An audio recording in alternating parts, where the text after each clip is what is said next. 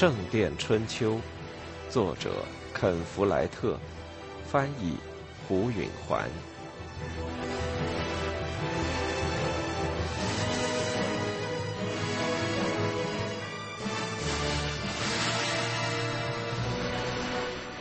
战场上的局势急转直下，有一阵，两支军队势均力敌，双方战斗激烈。随后，国王的人马迅速溃退，威廉深为痛心。在他的左边，波列塔尼雇佣军向山下跑去，被威尔士人一直赶进了运河。在他的右边，伯爵们的骑兵调转旗帜，撤出战斗，试图逃回林肯城。只有中军还在坚持。斯蒂芬王处在激烈战斗的核心，他手持长剑，左冲右突。夏令来的人如同狼群般围着他和敌人厮杀，但局势并不稳。如果两翼继续撤退，国王将会处于被包围的状态，最后完蛋。威廉希望斯蒂芬能够撤退，可国王并不明智，而是十分勇敢的继续战斗。威廉感到整个战场在向左移。他张望了一下，看到弗兰芒雇佣军从后面上来，压向威尔士人，迫使他们停止下山追击布列塔尼人，转过身来保卫自己。经过一段时间的混战之后，切斯特的雷纳夫的人从中路的战线上攻击弗兰芒人，使弗兰芒人处于切斯特人和威尔士人的前后夹击之下。斯蒂芬王看到这一新局面，就催促他的部下向前推进。威廉觉得雷纳夫可能犯了错误。如果国王的部队能够与雷纳夫的队伍交手的话，雷纳夫自己就会处于腹背受敌的境地。威廉的一个骑士在他面前倒下，使他突然陷于战斗的核心。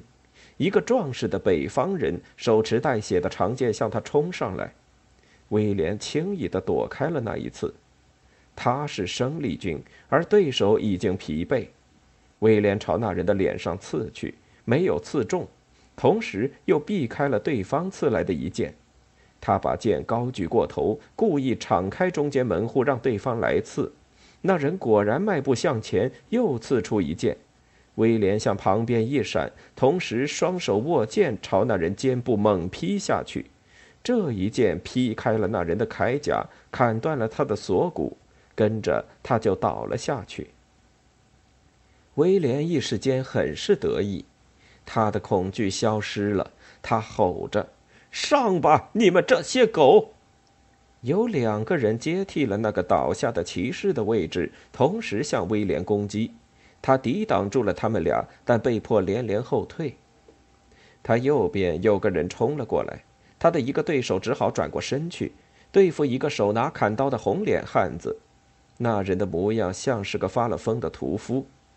这一下就只剩下一个人需要威廉对付了，他狂暴的狞笑着逼上前去，他的对手慌了，挥剑向威廉头上乱砍，威廉低头躲过，一剑刺中那人短锁子甲下面的大腿，那人腿一弯，人就倒下了。威廉又一次没了对手，他站着不动，喘着气，有一阵儿，他曾以为国王的军队就要垮了。但他们重新聚集起来，此刻两翼看来都占了上风。他向右边望去，想弄明白是从哪儿冲来的人分散了他的一个对手的注意力。他看到，原来是林肯的居民在拼命和敌人作战，实在令他惊讶。也许他们是为了保护自己的家园，可是，在伯爵们从那一役溃逃之后。是谁把他们集合起来的呢？他的问题有了答案。他看见骑着战马的王桥的理查正在督促镇民们向前。威廉感到老大的不痛快，他的心沉下去了。要是国王看到理查这么勇敢，就会使威廉的全部工作成为一场徒劳。威廉朝斯蒂芬那边望去，刚好看到国王与理查目光相遇。国王还挥手鼓励理查，威廉愤愤然地骂了一声。镇民们这番冲击解了国王受到的压力，然而为时不久，在左翼雷纳夫的人马击溃了弗兰芒雇佣军，此刻正调转过来冲向守军的中心。与此同时，所谓的丧失了继承权的人们重新聚集起来，向理查及镇民们反扑，战斗变得白热化了。威廉遭到一个手持战斧的大汉的攻击，他没命地躲着。突然担心起自己的生命来，战斧每挥一下，他就往后跳一步，畏惧地意识到国王的全部人马都和他一样节节败退着。在左翼，威尔士人又冲回山上，还令人难以置信地边冲边扔石头。这种战法虽然可笑，但很实用，因为威廉此时不得不分心去躲避石头，同时还要抵挡那个挥战斧的大汉。似乎敌人比原先多得多了，威廉绝望地感到这场仗眼看着就要输了，他自己也有丧命的危险。这时，一阵歇斯底里的恐惧涌上了喉头。国王这会儿该逃掉了，他何必还要打下去呢？这简直愚蠢！他会给杀了的，他们全会给杀掉的。威廉的对手高高举起战斧，威廉的战斗本能一时占了上风。他不再像刚才那样后退，相反，他向前一跃，直向那大汉的面门刺去。他的剑尖插进了那人下颌下边的脖子。威廉用力一捅到底，那人的眼睛就闭上了。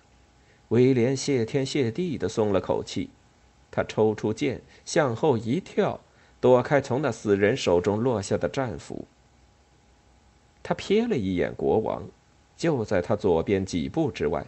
就在他看着的时候，国王正挥剑向下猛砍一个敌人的头盔，那剑像根嫩枝条似的，一下断成了两截。国王这下该跑了，得保住一条性命，以便他日再战。但这个希望太早了。威廉刚转过半身，准备逃跑，一个镇民递给国王一把长柄的伐木斧。国王接过斧头，又继续战斗，实在让威廉感到沮丧。威廉禁不住想逃跑，他朝右边看去，瞧见理查像个疯子似的徒步作战，他挥着长剑杀出一条血路，左右和中间的敌人纷纷倒地。威廉眼见这个竞争对手在坚持战斗，就不逃跑了。威廉又受到了攻击，这次的敌人是个身披轻甲的小个子，他动作极其灵敏，手中的剑在日光下闪闪耀眼。当他们的武器相撞时，威廉知道他遇上了强劲的对手，他又一次发现自己处于守势，重新担心起自己的生命。而他既然知道这场仗要败，也就泄了气，没有战斗意志了。他抵挡着渐渐指向他的批刺，心想：要是能有一剑有力的刺穿那人的甲胄就好了。他看准一个机会，挥动他的剑，那人边躲边劈。威廉感到左臂发麻，他受伤了，他吓得直恶心。他在对方的攻击下连连后退，觉得脚下不稳，古怪极了，犹如大地在他下面摇晃。他的盾牌松松地垂在颈下，他那不吃劲儿的左臂已经握不住盾牌了。那小个子敌人觉察到自己的胜利，加紧了攻势。威廉看到死亡在即，内心充满了垂死的恐惧。突然，瓦尔特出现在他的身边。威廉往后退着，瓦尔特双手挥剑，他趁那小个子还没反应过来，像砍小树般的把那人砍倒了。威廉松了口气，突然感到头晕目眩，伸出右手扶住瓦尔特的肩头。我们打败了，瓦尔特冲他喊着：“咱们快跑吧！”威廉振作起来，尽管仗已经打败，国王还在坚持战斗。假如他这时肯放弃这场战斗，设法逃跑出去，就可以回到南方，召集起一支新军。但他坚持的越久，被俘或战死的可能性就越大。那样一来，就只能意味着一件事：莫德要做女王了。威廉和瓦尔特一起徐徐后撤。国王何必这么愚蠢呢？他想证明他勇气十足，但这种勇气只能让他送命。威廉再次禁不住要抛弃国王，但王桥的理查还在那里，坚如磐石的守住了右翼。他挥剑拼杀，像是割草般的把敌人一个个砍翻。还不能走，威廉对瓦尔特说：“瞧瞧国王。”他们一步步的撤退。随着人们认识到大局已定，没必要再继续冒险，战斗变得不那么激烈了。威廉和瓦尔特与两名骑士交了锋，但那两名骑士只满足于把他们逼退。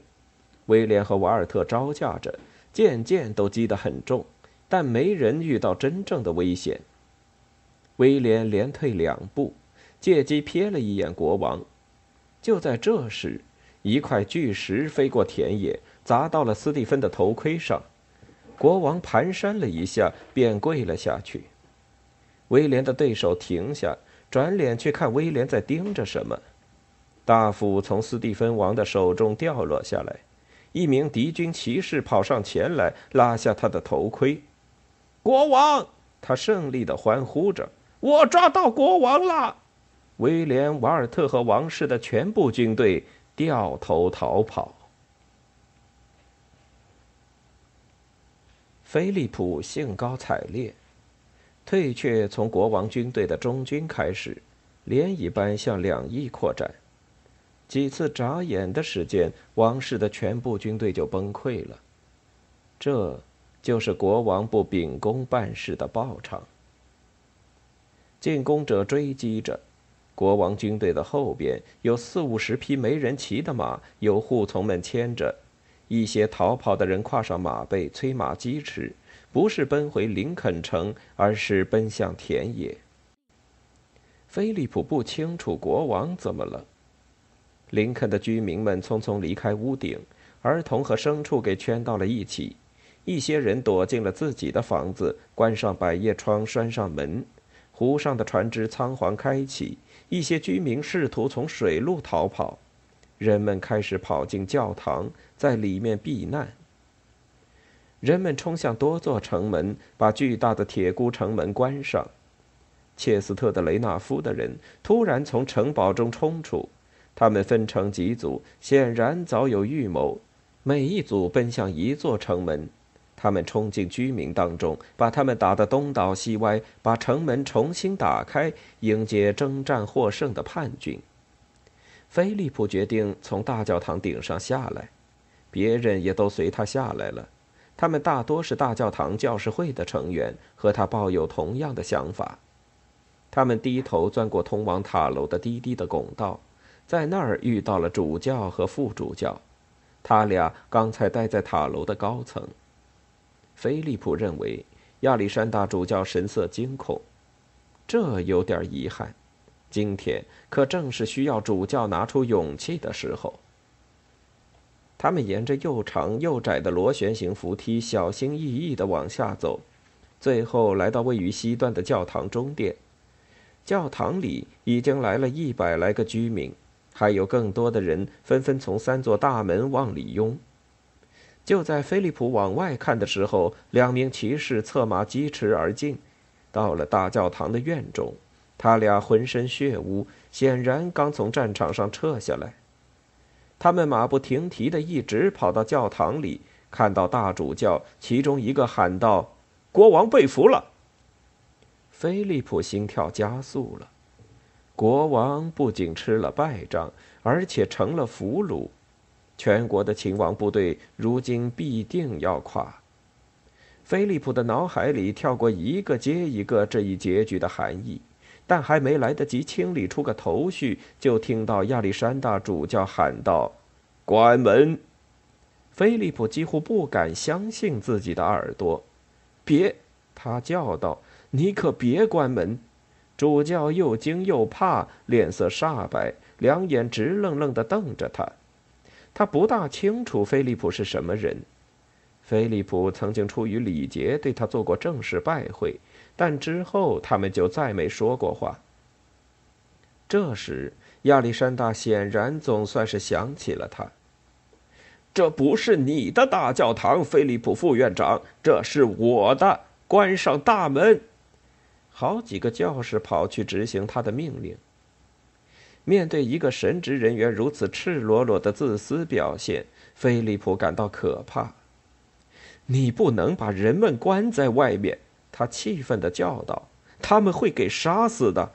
要是我们不关，我们就会给杀死。”亚历山大歇斯底里的尖叫。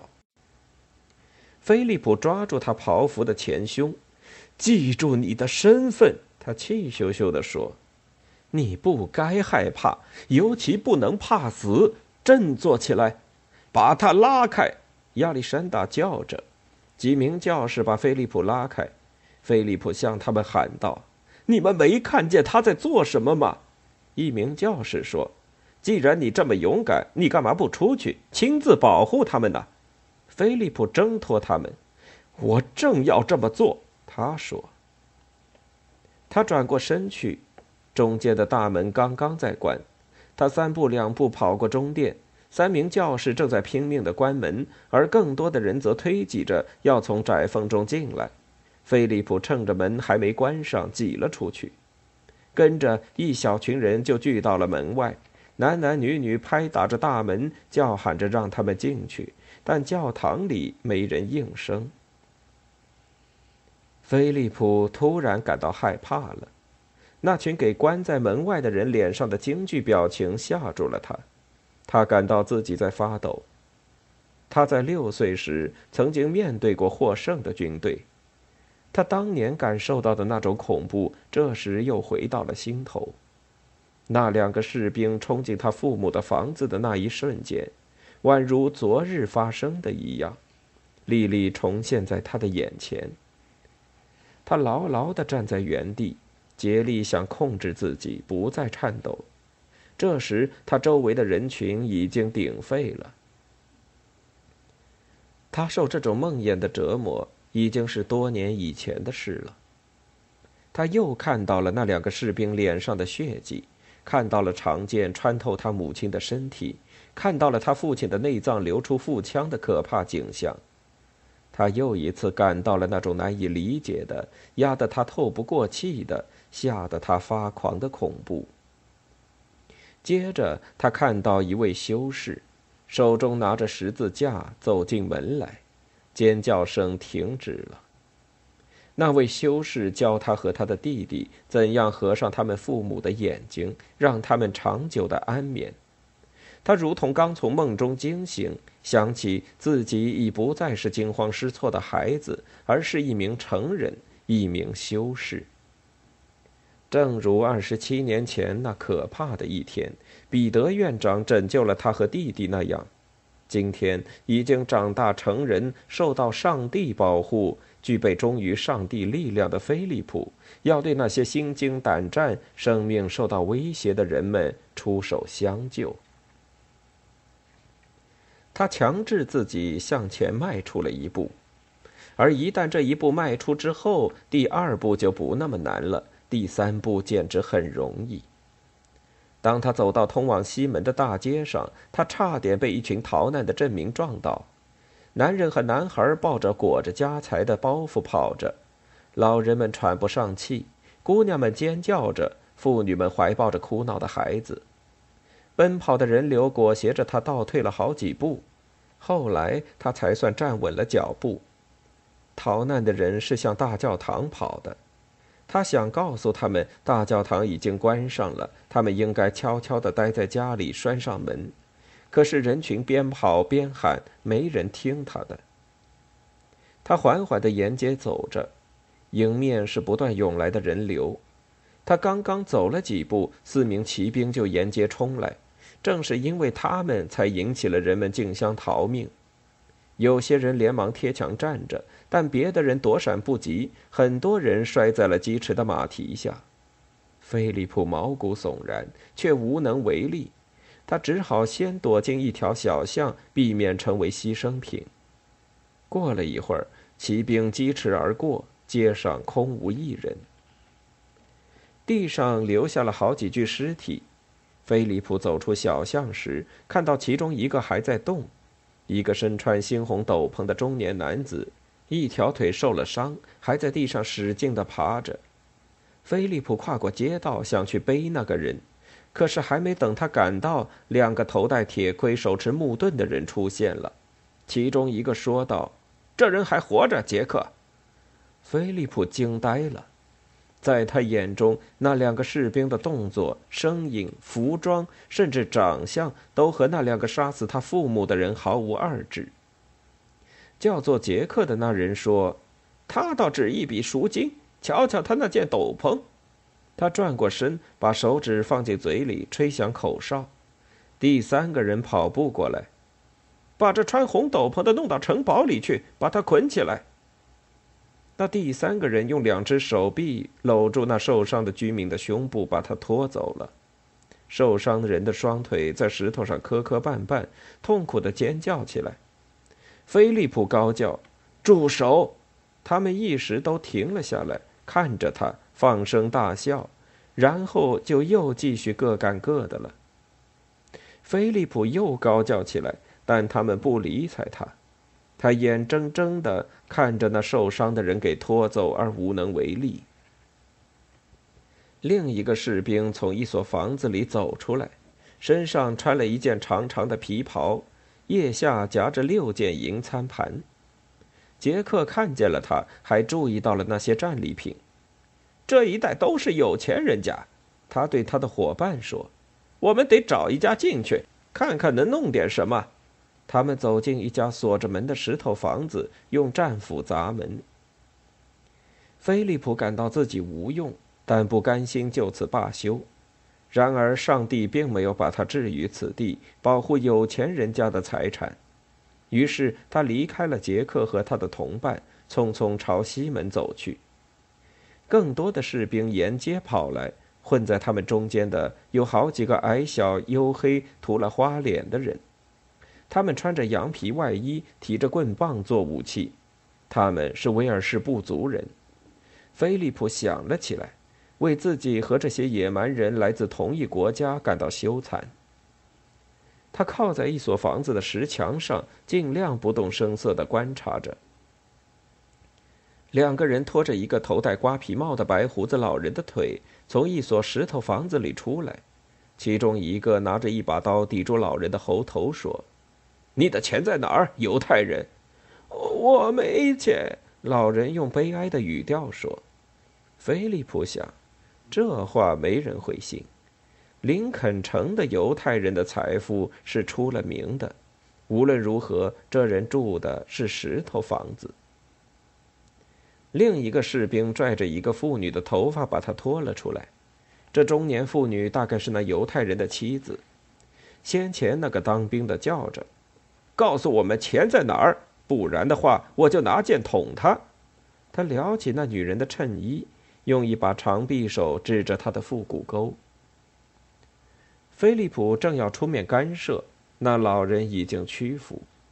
别伤害他，钱藏在后面。他连忙说：“埋在花园里柴堆旁边。求求你们放了他吧。”那三个人跑回房子里，那女人扶着男人站起来。又有一伙骑兵提声隆隆地驰过窄街，菲利普连忙闪开路。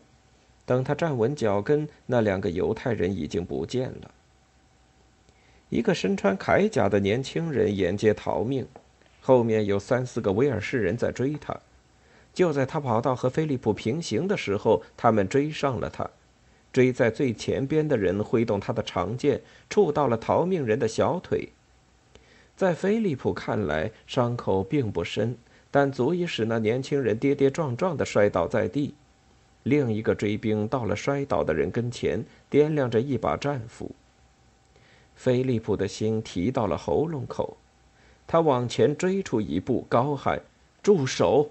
那人举起了斧头，菲利普朝他冲过去。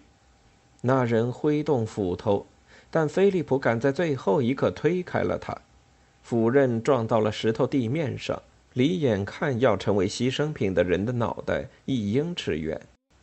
挥斧的人稳住身形，惊奇地瞪着菲利普。菲利普回瞪着他。竭力控制着不让自己发抖，心里想着：要是能记起一两个威尔士话的字眼就好了。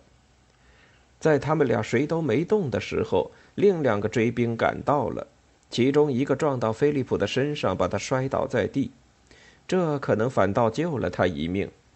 这是他事后才意识到的。他清醒过来之后，别人早已把他忘了。他们正以难以相信的野蛮手段屠杀那躺在地上的可怜年轻人。菲利普慌忙爬起来，但已为时太晚。他们的锤子和斧头纷纷砸在那具尸体上。他抬头望天，气愤地高叫：“既然我救不了任何人，又何必把我送到这里来？”似乎在回答他，他听到从附近一所房子里传出一声尖叫。那是一座木石结构的平房，不如周围的其他房子那么值钱，门还开着。菲利普跑了进去，里面有两间屋子，有一道拱门相连，地上铺着草。一个女人带着两个孩子挤缩在屋角，惊惧万分。三个士兵在房间当中。面对着一个小个子的秃顶男人，一个十八岁的少女躺在地上，她的衣服已经被扒光。那三个士兵中的一个正跪着，附在她胸口上，劈开她的双腿。秃顶的男人显然竭力阻止他们强奸他女儿。在菲利普进屋的时候，那父亲正扑向一个士兵，那士兵甩开了他，那父亲跌跌撞撞地往回退。那士兵把剑刺进了那父亲的腹部，屋角的女人失魂落魄的嚎叫起来。菲利普吼着：“住手！”他们都看着他，如同他是疯子。他用最威严的语气说：“要是你们这么做，你们全都要下地狱。”那刚刚杀了那位父亲的人举剑向菲利普刺来。等一下。跪在地上的人说，手里还握着少女的双腿。“你是什么人，修士？”“我是圭内斯的菲利普，王桥的副院长。